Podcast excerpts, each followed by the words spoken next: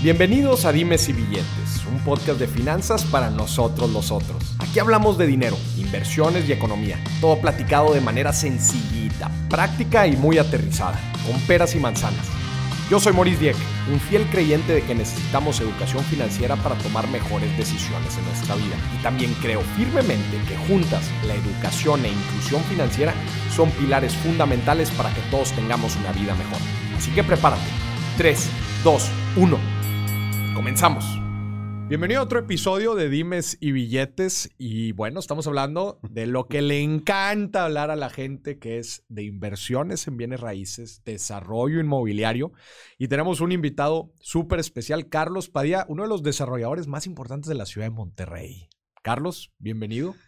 Gracias, Maurice. No, no es cierto, no soy el desarrollador más importante de Monterrey, ni mucho menos. Soy un aprendiz que no dejo de aprender pero sí muy contento de estar este, metido en estos negocios, como tú dices, que a todo mundo le apasionan, que es el, bien raíz.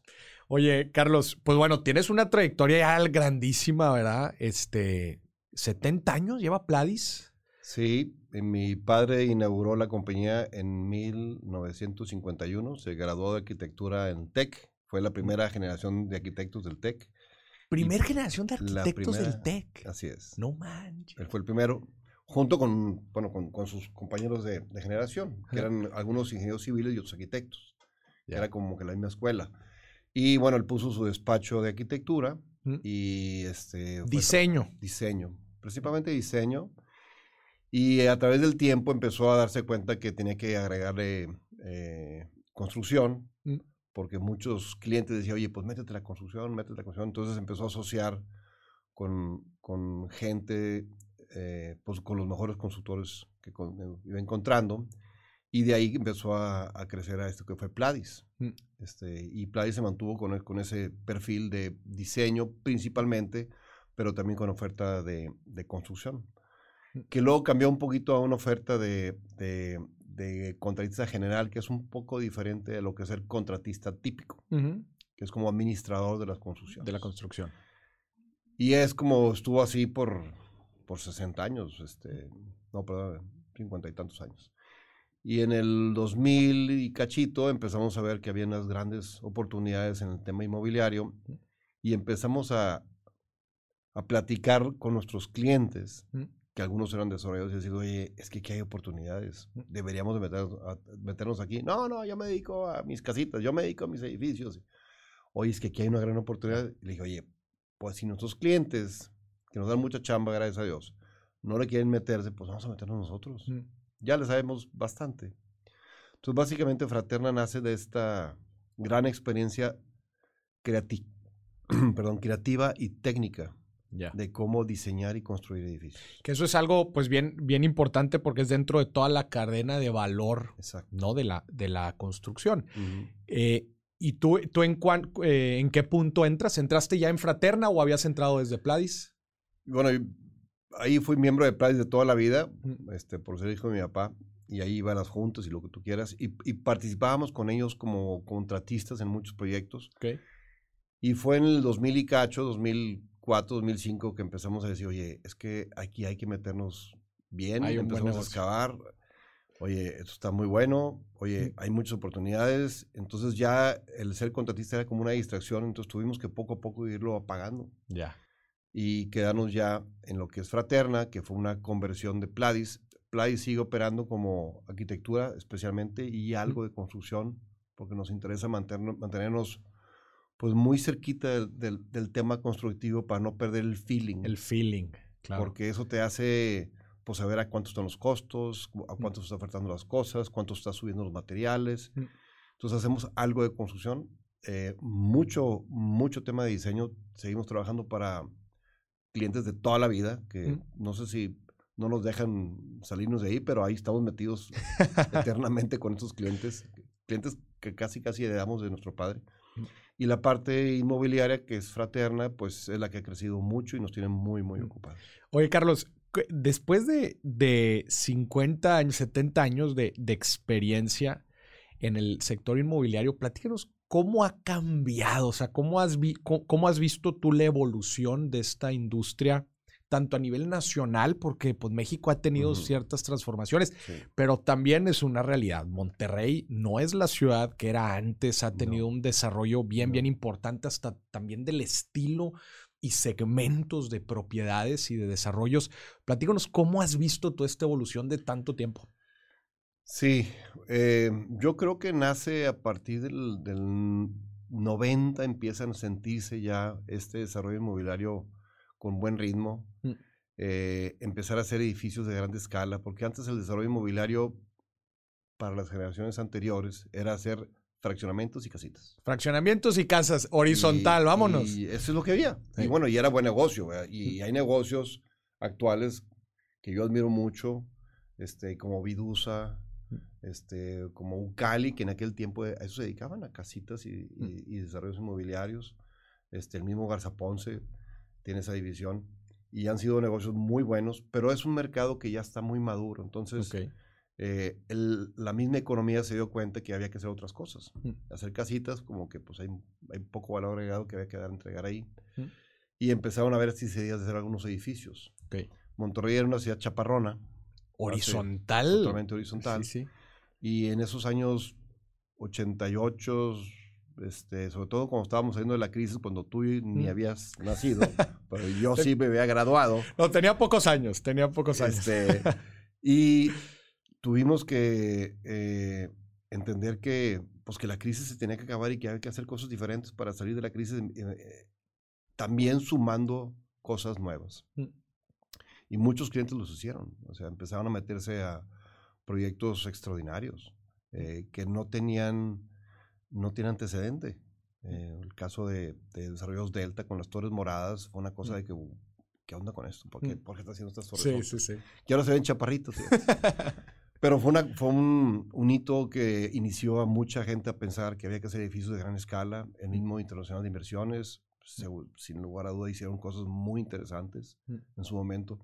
Y eso abrió la posibilidad de hacer eh, desarrollos inmobiliarios verticales en un sitio en particular y no tener que comprar grandes secciones de tierra porque eso estaba un poco monopolizado pues a las familias que tenían mucha tierra. Y ahora puedes hacer desarrollos sin tener que tener tierra, sino que sumabas al dueño del predio o del lote y ahora tenías un desarrollo nuevo. Y ahí empezó esa, ese cambio súper importante de entender que puedes hacer desarrollos sin tener que tener estas grandes estaciones de tierra. Y ahora, eh, o sea, e, eso dices empieza en los noventas, pero ahora también este mismo del desarrollo vertical también se transforma, ¿cierto? En, en, los últimos años y eso es algo en lo que ustedes están metidos. Exactamente. Nosotros entramos ya a lo que es vivienda vertical. En los noventas eran oficinas. Eran 100% oficinas. Eso era, eso era lo innovador. Era lo innovador, hacer oficinas en edificios altos. Oye, padrísimo, nos sentimos así como en Houston. Me acuerdo que mucha gente tiene el paralelismo de, Houston. Pues no Nueva York, que estaba, era otra cosa, pero sí. Houston. Y veíamos edificios aquí en Monterrey construidos con la tecnología de Houston. Todo de cristal, que no importaba que te asolearas todo el día, pero pues, se veían bien bonitos. Y luego empezó el tema de la, de la vivienda vertical. Eh, curiosamente, en, en, en, Monterrey y más en San Pedro entró la vivienda vertical y entró al, al, al, segmento más alto. No entró en segmento bajo, que es, la experiencia de otras ciudades. Y aquí entramos al segmento alto en San Pedro. Tuvo mucho auge. Como puedes ver, hay muchos edificios de vivienda vertical muy bien hechos en San Pedro, preciosos, con departamentos de millón de dólares, muchos. Mm. Pero casualmente es donde menos gente tenemos. En la punta y la pirámide hay bien poquita gente, pues ustedes saben, México es un país que así está distribuido, poquita gente arriba y mucha gente abajo. Mm. Y en Fronterna fue lo que vimos, la oportunidad de mercado. Dijimos, oye, aquí nadie está teniendo la clase media. Mm. Estas gentes tienen que vivir a hora y media del centro para ir a su trabajo. Mm. ¿Por qué no nos ofrecemos algo más conveniente, que es vivir aquí cerquita de su trabajo? Y no nomás ahorras mucho tiempo diario, sino que te cambia tu vida. Claro porque con esas dos o tres horas que no te sobran, pues puedes hacer lo que quieras. Mm. Además, te cuesta menos vivir cerquita de tu trabajo, porque puedes ir hasta en metro o caminando o en Uber que te, que te va a costar 50, 80 pesos diarios. Mm. ¿Y ustedes cuándo empiezan con esta visión? Fíjate que esa visión la empezó mi papá yo creo que como en los 70 se dio cuenta y dijo, oye, aquí hay algo está, está En mal". los 70, digo, Él- cualquiera podría decir, no, bueno, pues es que eso ya lo conocemos todo y de No. eso está. No, pero en los Él, 70. él dijo, necesitamos ponerle, él decía, necesitamos ponerle una cerca a todo Monterrey para que ya no crezca, deje de crecer para los lados. porque está creciendo para donde no debe. Sí. y estamos aventando todos los servicios lejísimos. Mm. Y eso es muy costoso para los municipios. Es muy difícil que Monterrey pueda surtir agua allá en, en, en Cumbres, como dice mi hermano Ricardo, en Cumbres Coahuila, ¿verdad? Eh, ha sido a final de, de Leones, la avenida Leones. Sí, sí, llegas a. Llegas a García. Llegas a García y Sí. sigues. Y ahorita llegas y casi que llegas, llegas a Periférico. Sí, sí, literal. Está lejísimos. Mm. Y allá, pues es donde mucha gente se está yendo a vivir, pero ya se dieron cuenta que hay otras opciones. Y no queremos decir que todos los que quieran vivir en una casa tengan que irse a vivir a un departamento. Pero del millón, millón y medio de personas que vive dentro de la clase media regiomontana, pues con que el 10, 15% nos haga caso, Mm. sobra gente que pueda vivir en los departamentos que hacemos en el Claro. centro de Monterrey. Oye, ¿y esta visión cambió o, o- o hicieron modificaciones a raíz de la pandemia? Sí, sí, definitivamente la pandemia nos sacó el tapete, eh, nos dimos cuenta que había cosas que ya habíamos pensado, pero no sabíamos que podían aplicarse. Mm.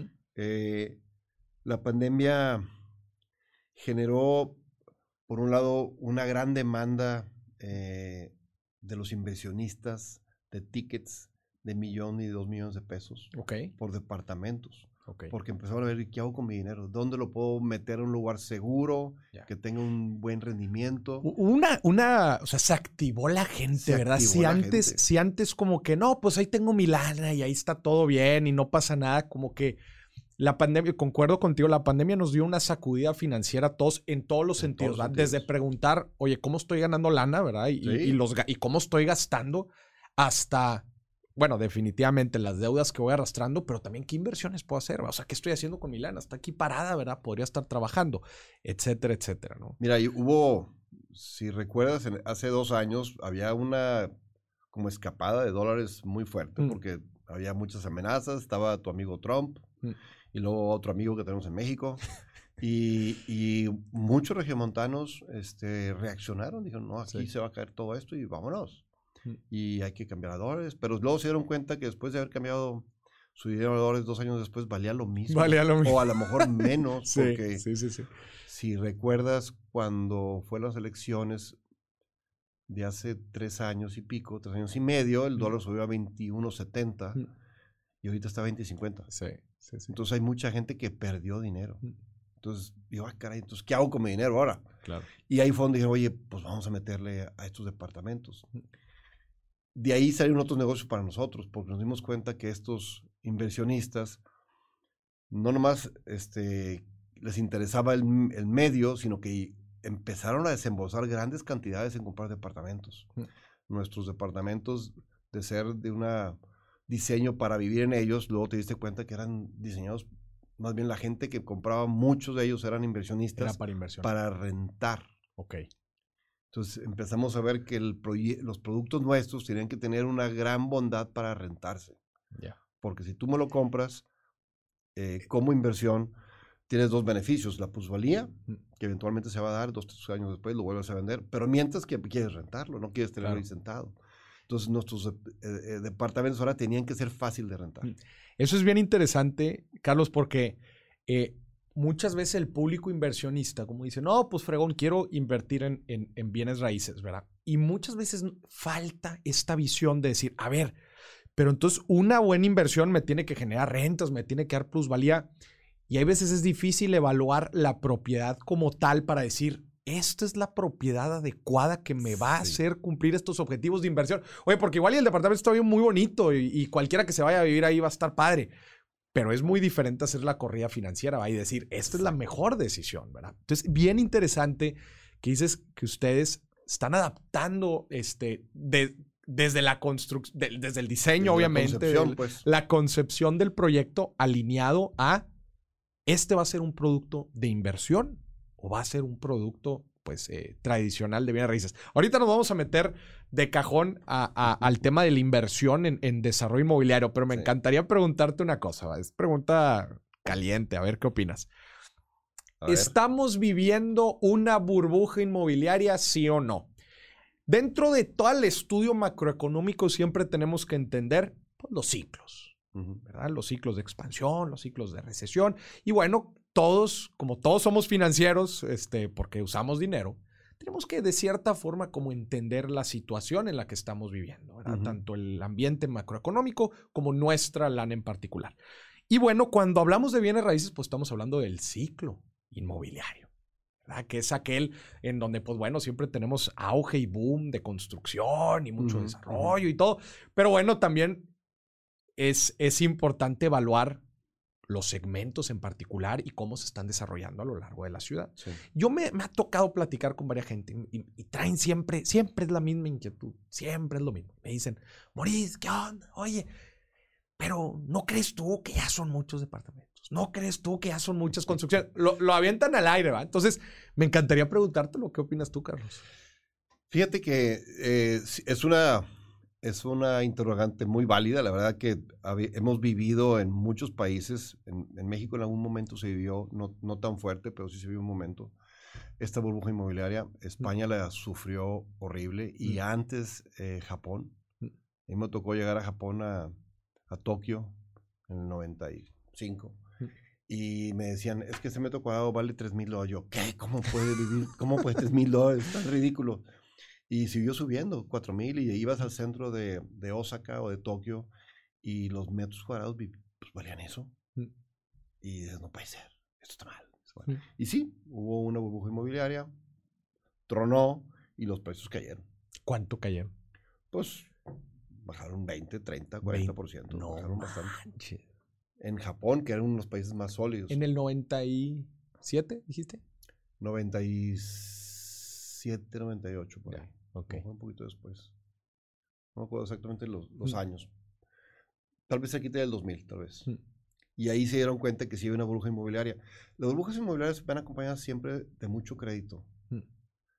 Se compran muchas cosas a crédito. Y Japón fue de los primeros países que llegaron a tasas de 1 y 2%.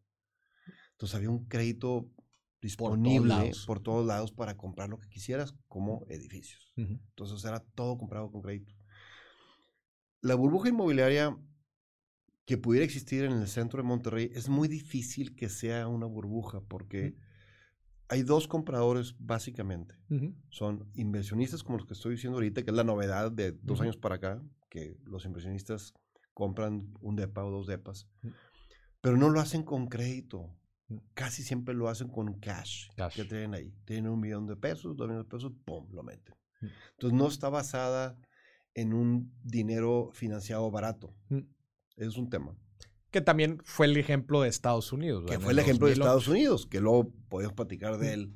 50% de... Qué, qué locura. eran, eran, eran gente que estaba pidiendo dos o tres créditos eh, mm. sobre la misma propiedad. Mm. Entonces era algo ya muy exagerado. Pero la gente aquí no compra con crédito, compra con cash. Compra con cash. Los inversionistas le entran con cash, una buena parte. A lo mejor piden crédito un poquito, un poquitín. Y los otros compradores son gente que quiere vivir ahí. Que quiere vivir ahí. Y sí tiene crédito. Pero es el crédito hipotecario apoyado, apoyado de Infonavit, que gracias a Dios esa parte sigue funcionando muy bien. O sea, el gobierno federal, en lugar de de atorar esto, al contrario, lo ha estado apoyando. Todas las viviendas abajo de 3 millones están dentro del Plan Nacional de Vivienda del gobierno federal. Entonces, el gobierno federal y sus bancos han sido muy, muy cautelosos de no tocar lo que sí está funcionando en, esa, en ese ramo, de, de vivienda. Entonces, todo lo que está bajo 3 millones se vende se le da crédito, hay buenas tasas de crédito, hay mucha disponibilidad. El gobierno federal apoya a los bancos de primer piso para que puedan seguir este, entregando esos créditos hipotecarios. Entonces, es complicado pensar que se va a detener por ese lado. Entonces, yo creo que la demanda es real, no es una demanda ficticia generada por créditos de créditos de créditos. Entonces, yo no creo. Y por último, si me permites agregar, la clase media de Monterrey es muy grande. Es, es increíblemente grande. Y esa es la base de la economía de las ciudades y los países, la clase media. Y aquí no han comprado todavía nada en el centro. O sea, hemos vendido muy poquito porque no, malamente los desarrolladores del centro de Monterrey no tenemos la capacidad de producir más. Nos hemos atorado porque somos, porque somos no tan grandes. Que padre poder producir 10 meses más, pero no lo hacemos.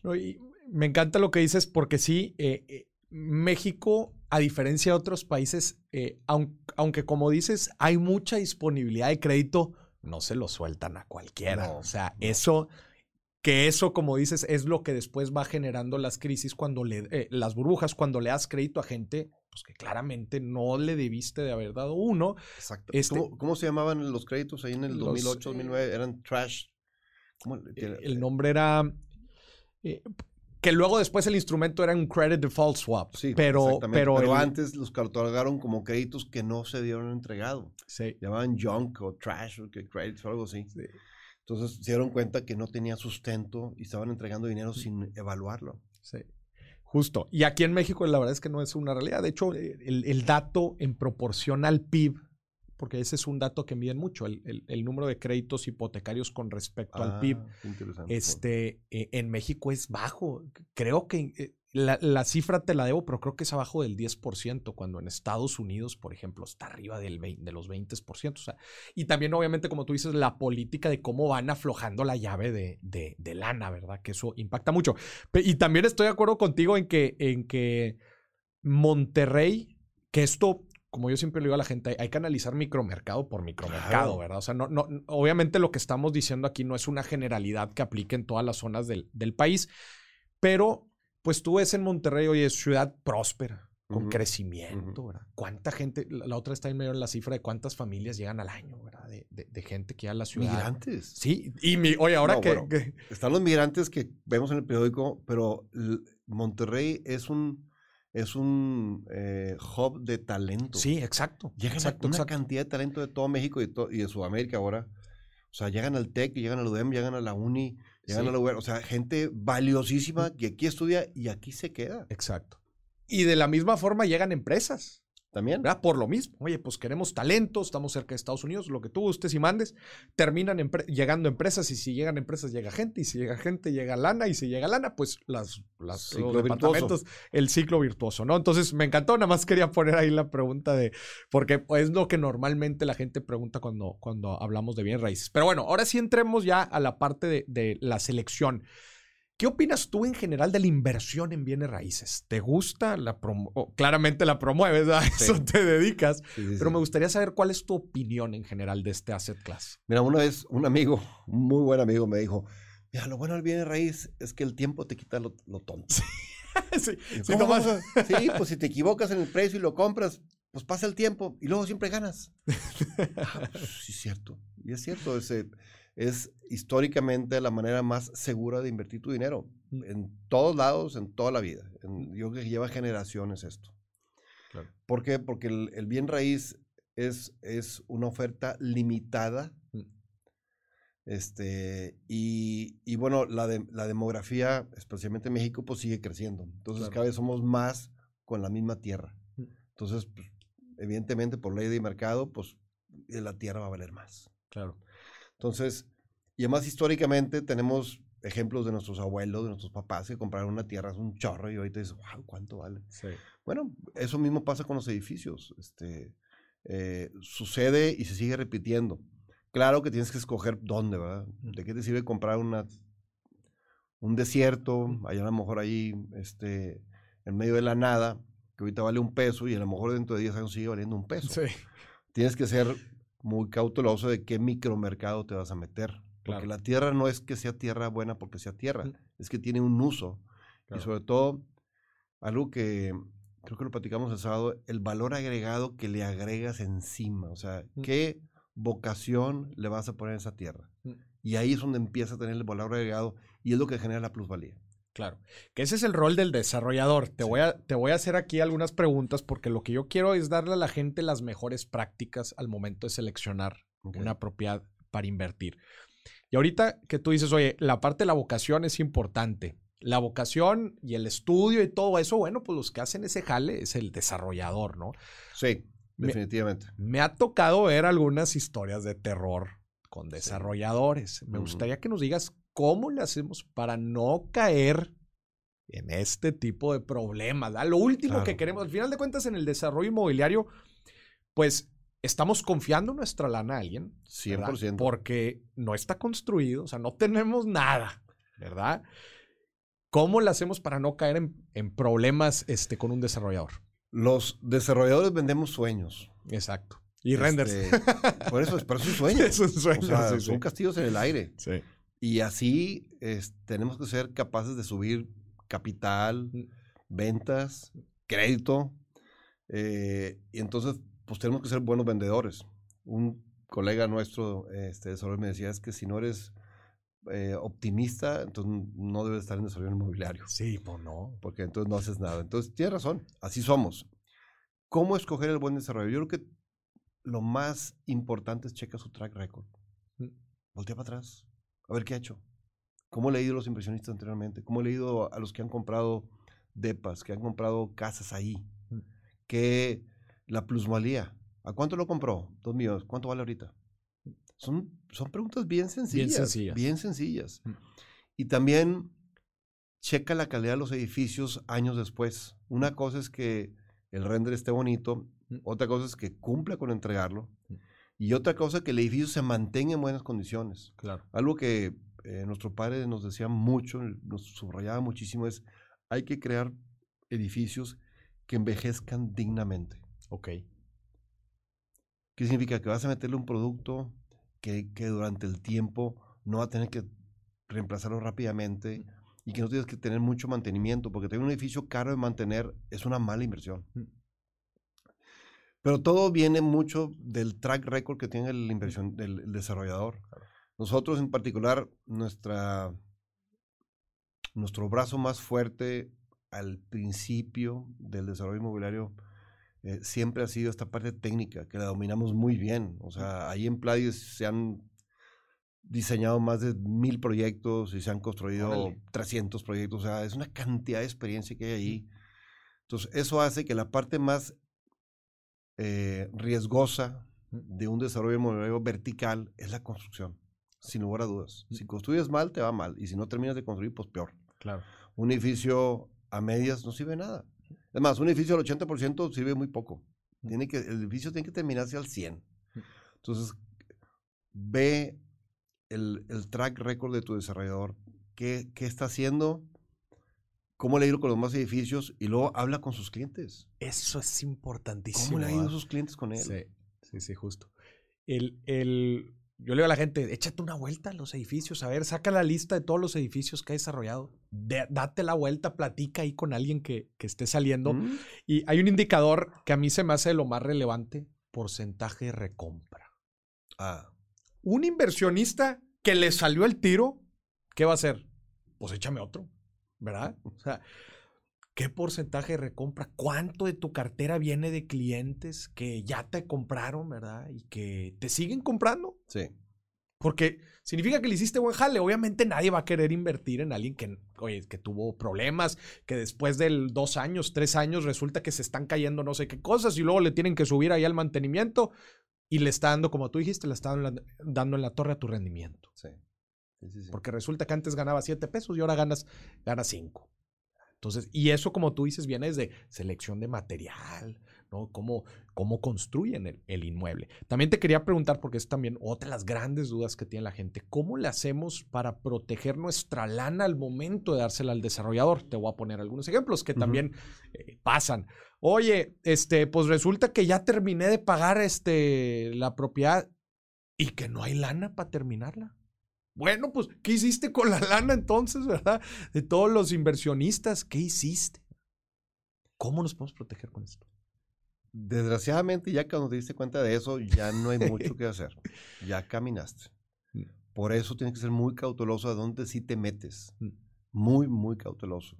La reputación del, del desarrollador es importantísima porque nosotros estábamos revisando cuántas variables controlamos como desarrolladores son como 150 variables. Jórale. O sea, necesitas controlar desde los permisos de los camiones que llegan a entregar material hasta el contrato con el banco que te permite hacer algunos ajustes en el camino. Mm. Este, las, los contratos con los contratistas que no te vayan a fallar, si te fallan tengan suficientes fianzas para, para poder cobrar y, terminar el edificio. Mm. Eh, los, las licencias de construcción tienen que estar perfectas para que te Mm. puedan dar el régimen de condom- de condominio. Es, es decir, creo que hay tantos lugares donde podemos fallar Mm. que en una, en una, en si hacemos una, un, este, un- unos cuadrantes de riesgo, Mm.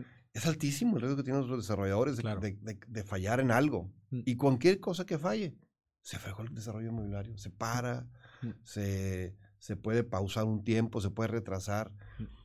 Entonces, como es tan complicado hacer esto, pues tienes que entonces voltear a ver el track record y decir, bueno, esta persona le sabe o no le sabe. Hay muchos desarroll- desarrolladores inmobiliarios nuevos o medio inspirados, dicen, oye, tengo tierra, ah, pues puede ser desarrollador. Sí. No es eso. No, tener tierra no significa que puedas ser desarrollador. Eso te iba a decir porque he visto, yo ahora salen por entre las piedras, ¿verdad? lados Una cantidad de desarrolladores, ¿verdad? Y cuando empieza a preguntar, bueno, a ver, ¿y cuántas has hecho, verdad? Y, y deja tú, poco track record y muchas obras al, mismo, tiempo. Eso es, eso, es, eso es una señal de aguas. Esa es una señal de aguas. Porque luego empiezan a jinetear la lana de un lado para otro. Sí, porque es muy común, como empiezas a meterte en problemas.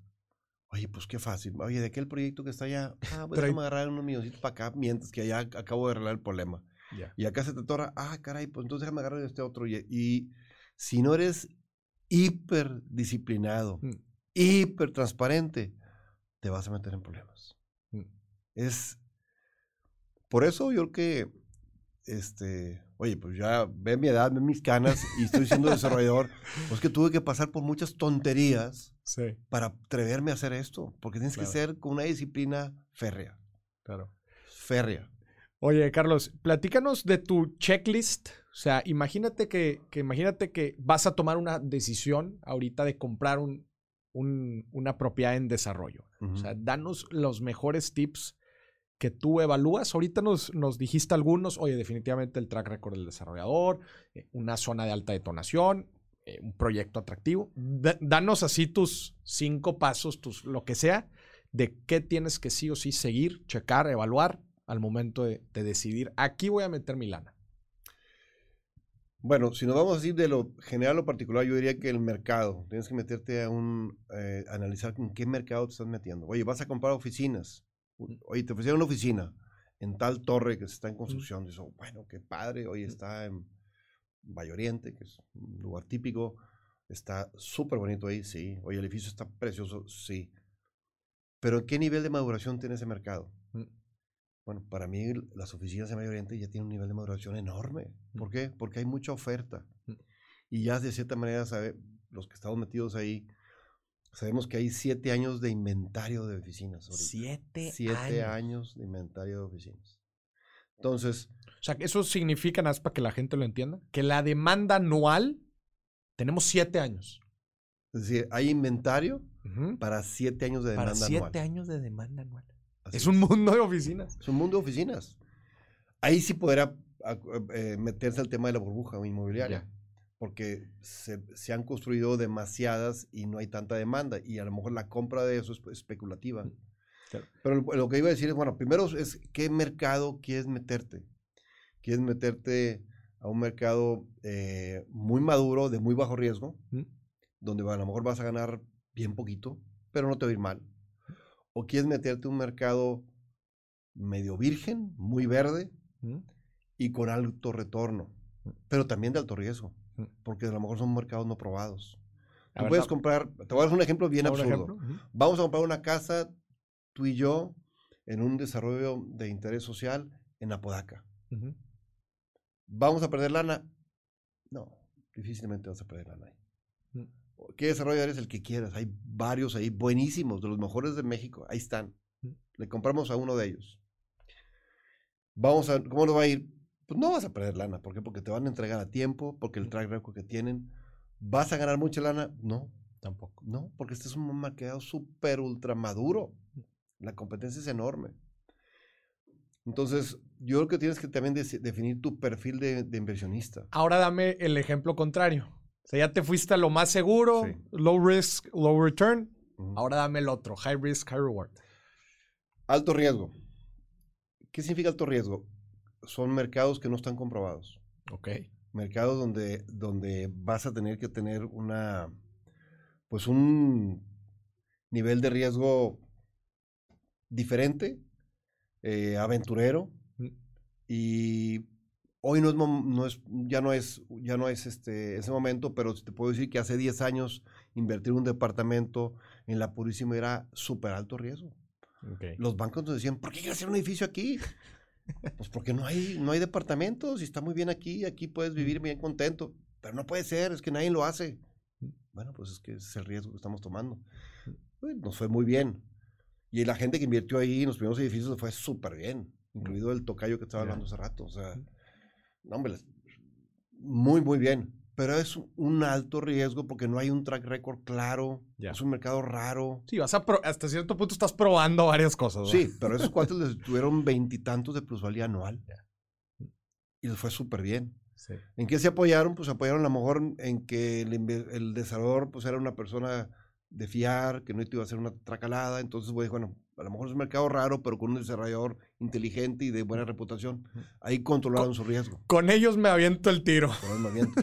Ahorita te puedo decir, por ejemplo, nosotros tenemos productos súper innovadores que finalmente los, los concretamos en la pandemia, que es producto de renta. Ok.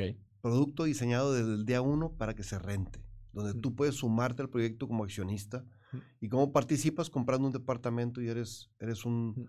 Eres un accionista del desarrollo con tu participación de ese departamento que se te va a escriturar. Es un... ¿Es de alto riesgo? Pues podrías decir que sí, porque no hay un track record de esto. Mm. No Hay- muchos edificios de renta. Mm.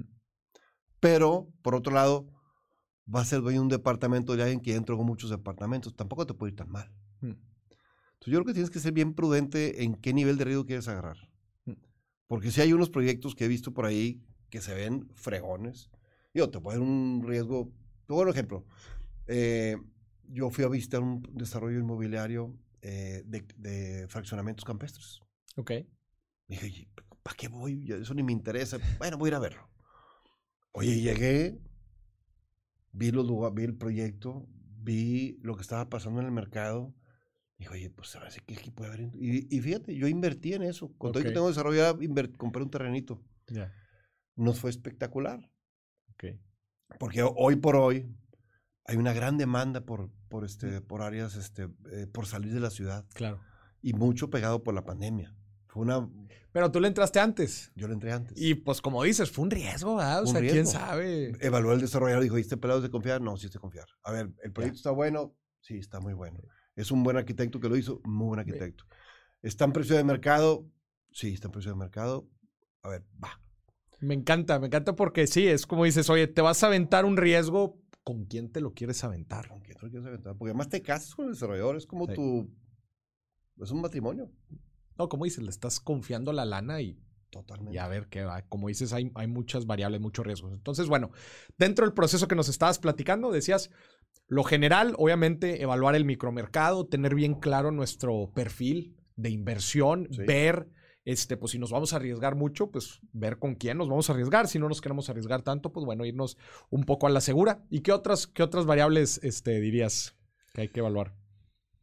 Eh, también, pues tienes que voltear a ver la, econom- la economía, ¿verdad? ¿En qué se está moviendo? Mm. Oye, es una economía que va a moverse para, ese- para el lado del mercado que requiere. Mm. Te voy a, voy a seguir este, explotando el ejemplo de oficinas. Mm.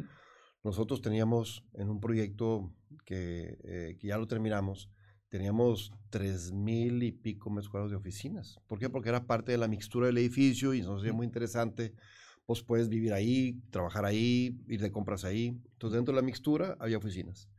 Llegó, este, llegó la pandemia y nosotros mismos como desa- desarrollo dijimos, oye, si de por sí ya había un inventario enorme de oficinas en Monterrey, ahora pandemia, pandemia, home office, No, pues esto ya es, se- es, una, es el acabose. sí, ¿Qué hicimos? Cambiamos el proyecto ya. y lo hicimos departamentos en renta. Departamentos. En renta donde había oficinas antes. Ya. ¿Por qué? Nos dimos cuenta que, era- que casualmente había un gran apetito por los departamentos en renta en Monterrey, Mm. por la migración de talento, de ejecutivos, de Mm. extranjeros que están viniendo en Monterrey. Checamos el mercado, oye, si existe ese mercado. Mm. Entonces, este, pues lo, lo sacamos y ha sido un exitazo, ha sido un enorme éxito ese proyecto, este, con, con alta absorción, alta ocupación. Pero nos dimos cuenta, estudiando el mercado, que existía la demanda Mm. y que no era fácil que se fuera, era una demanda que se iba a ver como sostenible.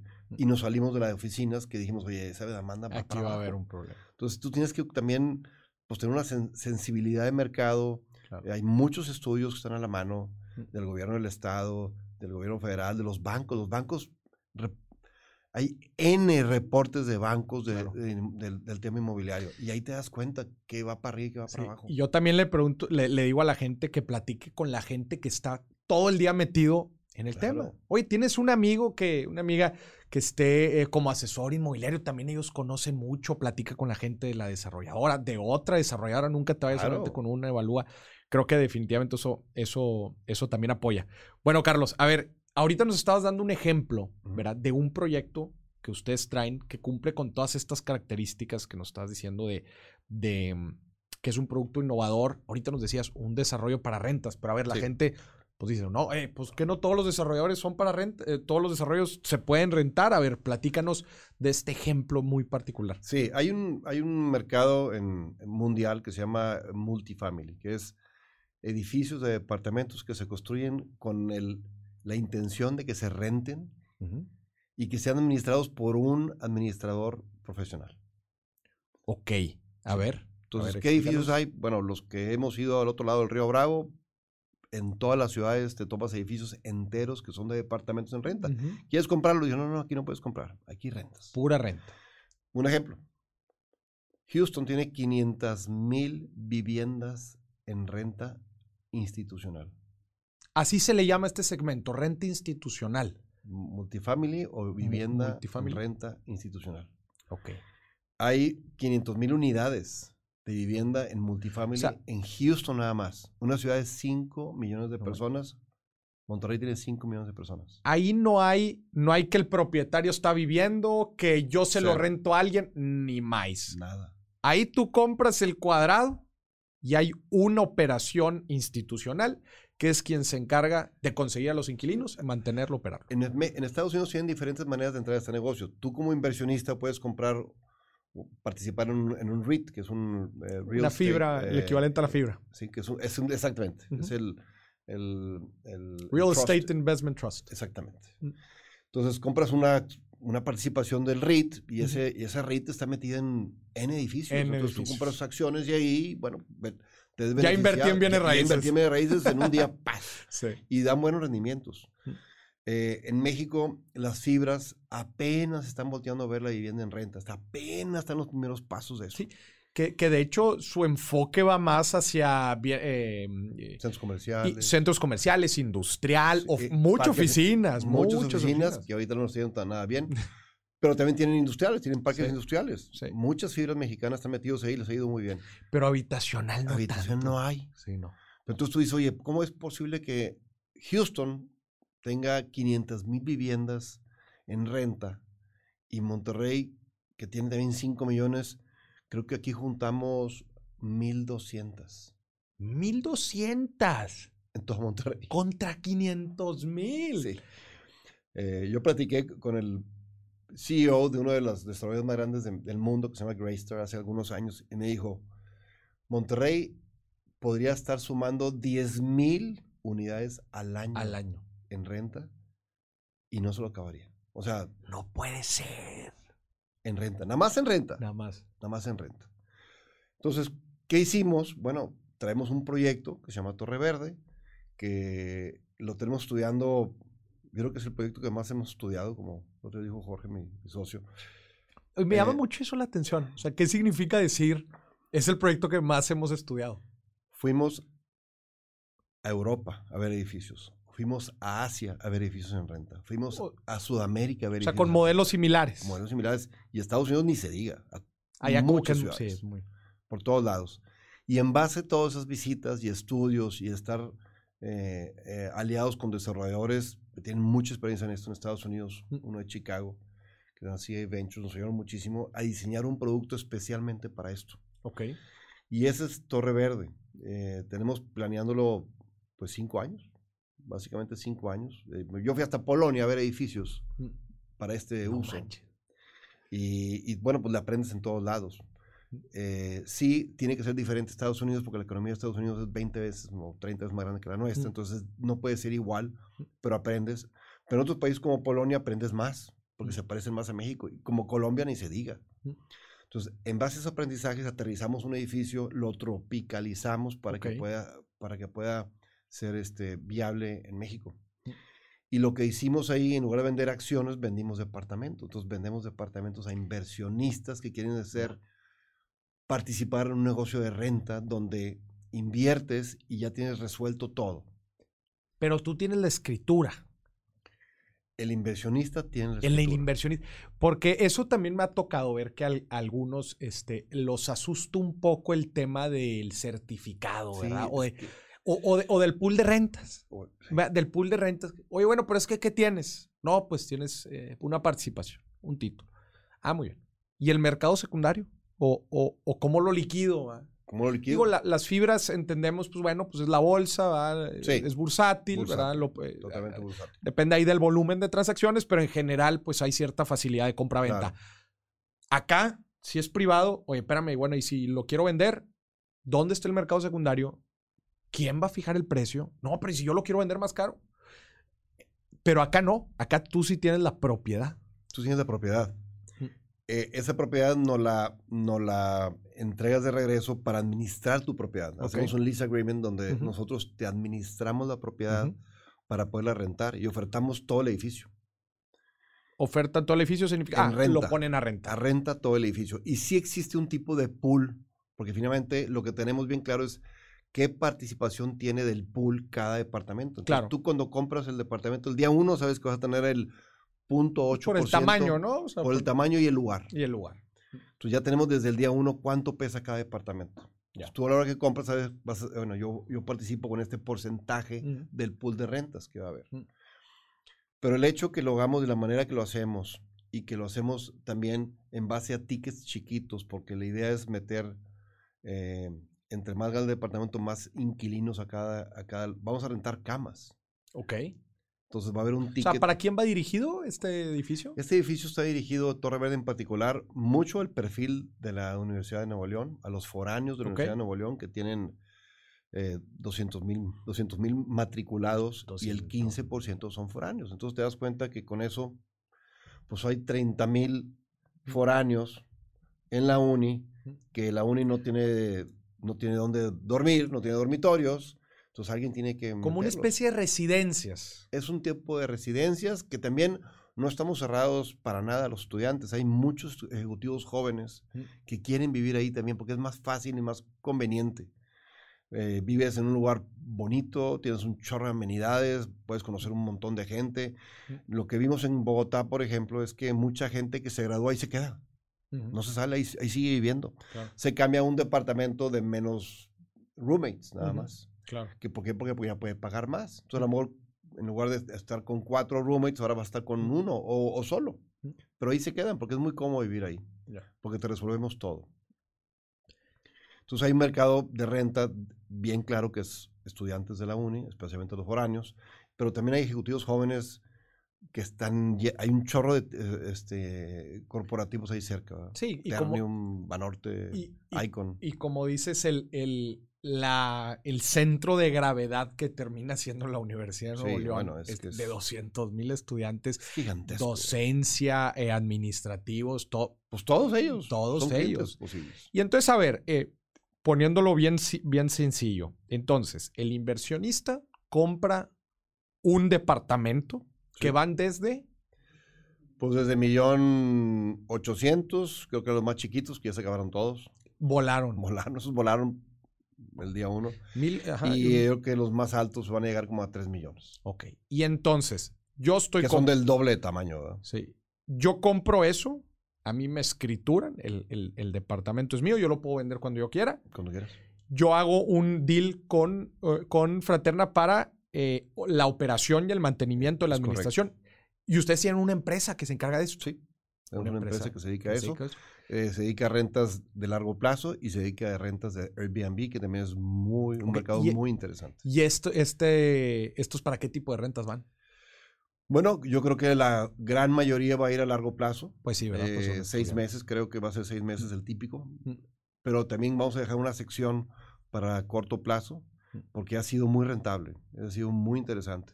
Mm. Entonces, de cierta manera, tienes como un portafolio que vas a ir ajustando de acuerdo como pues, nos vaya yendo, ¿verdad? Entre- donde, donde haya mejor retorno, pues ahí nos vamos a abocar.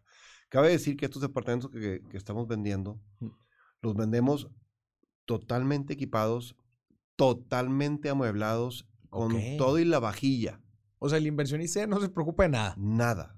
Nada más le cae la lana. Las sábanas de los colchones, el cubrecamas, la televisión, el, ahí va a estar metido el, el internet, el Netflix también ya metido ahí. Todo. Algo, algo que, que me llama mucho la atención de esto es para, para aquellos que ya han tenido experiencia en una inversión inmobiliaria tradicional, le voy a llamar así, y se ha metido en los golpes ¿verdad? de estar Sí. amueblando, manteniendo, rentando, cobrando, Cobrando. ¿verdad? Hay un, o sea, hay algo, o sea, no es trivial, es a lo que voy, no es trivial, o sea, no, sí no. es un, es un jale y luego ya Es un cuando- jale. y luego ya cuando eres pues ya un inversionista de bastante recuerda que ya ya igual y varias propiedades, se vuelve una chinga. O sea, es una Sí, sí, sí. chinga. Es una friega. Es una friega y tienes que dedicarle tiempo o tienes que pagarle a alguien que le, que le dedique Sí, tiempo. que le esté Entonces dedicando el tiempo. Exacto. Y luego se te va y el puro hecho que tengas dos o tres meses, que es lo típico, que se te sale un inquilino y entra otro.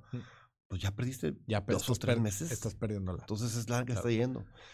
Aquí eh, los operadores profesionales lo que hacen, hacen presupuestos de operación con cierto nivel de absorción y saben que siempre va a haber ahí 10, 15, 20% vacío o dándole vueltas, pero generan un- una lista de precios que se acopla a eso. Ya. Y la mezcla de producto de largo plazo con corto plazo te, te ayuda a estar por arriba Mm. de lo que tendrías tú si tuvieras una renta por tu cuenta. Entonces se generan todos los ingresos nada más de la renta de depas o también de otras cosas que tenga eh, la Hay, torre hay rentas de cajones de estacionamiento. de estacionamiento. Y básicamente. Y eso también entra al, ah, entra al pool. Sí, todo, Ya, todo entra al pool. Oye, y después se cobra, o sea, ¿cómo se le paga a esta empresa administradora? La empresa administradora cobra un porcentaje de las rentas. Ok. Punto. Un porcentaje de la O sea, hay un fee que te va a cobrar por el por un porcentaje de, de- de esas rentas totales. Entonces él, él cobra, pues, están alineados. Cobra rentas, pues cobra fee. Skin in the game. Skin in the game. Oye, no cobra rentas, pues, no- pues no puedes cobrar. Pues no hay lana. Eh, se pagan, obviamente, todos los gastos de operación del edificio, que es luz, agua, pues todos esos gastos, Mm. en lo que haya que tener de, de- de mantenimiento o CAPEX. Mm. Y, y luego ya, ya tiene un sobrante, y ese resultante, pues se divide proporcionalmente en base a la participación que tengan en, en el edificio. ¿Para qué, ¿Para qué tipo de inversionistas es este desarrollo específico? Bueno, es para un inversionista patrimonial, es para esas gentes que le gustaría tener una inversión y que les dé el 8% ahí metido. Flujo. flujo. Y también para aquellos que creen o les gustaría que en unos años, cuando esté este edificio más maduro, podamos venderlo todos a una fibra. Ok. Porque las fibras, hoy por hoy, se están armando ya dos o tres fibras para renta inmobiliaria, para renta de vivienda. Y ellos van a andar comprando esos, Ya. edificios. Y ahí está poco el gap. Y ahí es un, es un, un premio, es el premio mayor. Ese es el premio. Es mayor. el premio ¿Cuánto mayor. por ciento, si podemos decir así algunos números de, de plusvalía Híjole?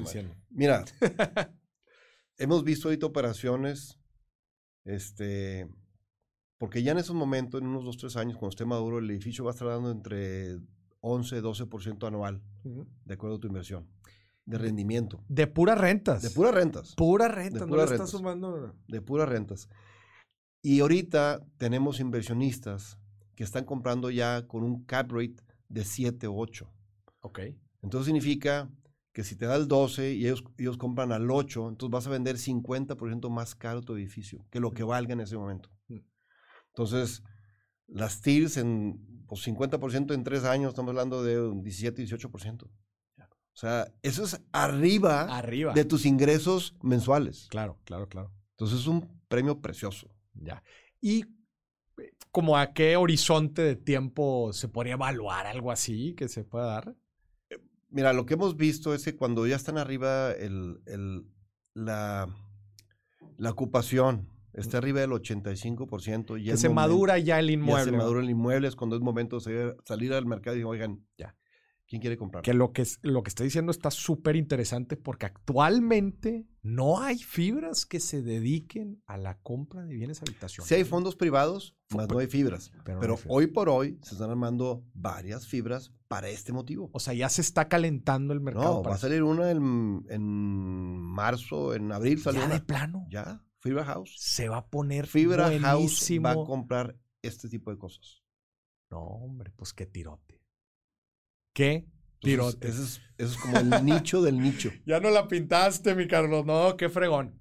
Oye, qué chido. Le quiero decir a la gente que si quieren más información, específicamente de Torre Verde y obviamente de, de los otros desarrolladores que tiene, eh, de, de los otros desarrollos que tiene Fraterna, van a poder encontrar la liga aquí en la descripción del episodio. Si ustedes se van a leer la descripción, le dan ahí hacer para abajo, ahí van a encontrar la liga para que puedan revisar, obviamente, ver cómo se ve este desarrollo del cual hemos estado hablando. Y bueno, también para que puedan conocer un poco más de Fraterna, su historia, todo el track record y todo el, historial que tienen, por si están interesados. Y qué fregón, Carlos, qué fregón este tipo de proyectos, como dices, diferentes, ¿verdad? Y, y me queda claro que ustedes, ustedes no se, no se van como por, por lo, bueno, sí, algunos por lo tradicional, pero también están viendo como hacia dónde va el mercado y qué proyectos pueden llegar a ser estos grandes disruptores. Mira, sí, definitivamente. El, el pensamiento de, de Fraterna es siempre mantenernos en el océano azul. Mm. Nunca meternos al océano rojo. Entonces, ¿qué significa? Vamos con la punta de la ola. No queremos estar copiando lo que hacen los demás. Queremos hacerlo de manera diferente para estar en estos mercados que son inmaduros, vírgenes, de Mm. manera que podamos generar un valor agregado Mm. muy, muy grande. Entonces, eso es nuestro negocio. Eh, parecería que estamos repitiendo la fórmula. Pues no, todos los proyectos les damos un twist Mm. para irnos más a un nicho de nicho. Entonces, eh, a los que nos han seguido durante años, que sí tenemos seguidores, hace rato decías, ¿y quién te sigue? Pues, pues un montón de comprados nos han seguido, Mm. gente que ha repetido y nos han comprado ya en varios proyectos, familias, que un hermano compra uno, y luego el otro hermano, el otro hermano, y luego la mamá Claro. y el papá y el primo y no sé qué. Eh, nos estamos moviendo todo el tiempo a estos, a estos nichos de nicho Mm. y no hacemos proyectos típicos. Hacemos proyectos que tienen disruptivos, Mm. podemos decirlo. Todos los desarrolladores, eh, todos los desarrollos los tienen en Monterrey, tienen en algunos en algún otro lado. Fíjate que estamos arrancando uno en Torreón Ok. con Torreón. un socio.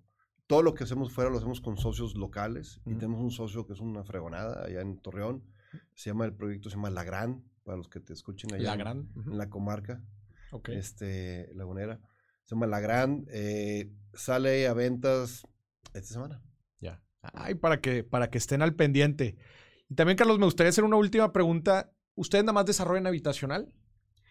No, también tenemos algo de centros comerciales. De hecho, los edificios todos tienen un ingrediente par- importante ya. abajo del centro Tiene algo comercial. mixto, ¿verdad? Algo Abajo. mixto. Entonces, también Ya. le, le movemos ahí al, al centro comercial. Y me gustaría, me gustaría en, esta, en este sentido, ¿tú qué beneficios les ves a la inversión habitacional comparado con alguna otra? O sea, ya platicamos ahorita del- de los riesgoso que puede ser, por ejemplo, oficinas, más en el mercado en el que estamos. Pero hay ciertos dichos que dicen, oye, pues es que habitacional, pues yo en el previo relampagué, la gente va a necesitar dónde dormir, ¿verdad? Dónde vivir. Sí. A diferencia de otros segmentos que quizás, pues sí, puede, quizás te puede estar dejando un rendimiento un poco mayor, pero bueno, pues con el riesgo de que tengas el local ahí parado. Claro. Eh, sí, hay, hay oportunidades muy interesantes en el área comercial, en el área industrial, ni se diga. Mm. Ahorita con el TNM, como lo platicábamos el sábado, pues qué bárbaro, hay unas oportunidades preciosas. Mm. Pero la diferencia de la vivienda es que depende no de la economía, depende más de la demografía. Ya. O sea, la población en México se sigue, siguen teniendo hijos con toda la pandemia, Mm. se siguen casando, como puedes ver, se casan con todo y que no se puede ver voz, se siguen casando. Entonces, bueno, ¿qué significa eso?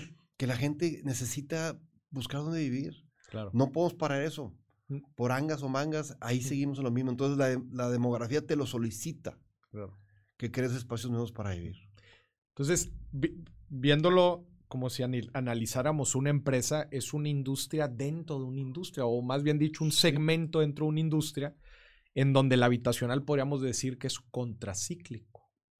¿verdad? Porque no se mueve tanto con la economía, sino más bien con la demografía, como dices, muy distinto a otros segmentos que sí definitivamente se mueven mucho. Son, digamos, segmentos cíclicos que sí varía mucho por pues, el momento, ¿verdad? Ahorita con la pandemia ni se diga cómo algunos segmentos se vieron afectados. Pero bueno, pues nada más para aterrizar un poco más estos conceptos. Señoras y señores, Carlos Padilla con nosotros. Carlos, ¿algún otro mensaje que le quieras decir a la gente? Agradecerte que me hayas invitado, fue un gustazo y pues saludos a todos y quien quiera conectarse a través de las ligas que está mandando ahí Morris, los vamos a tener súper bien, va a ser un gusto.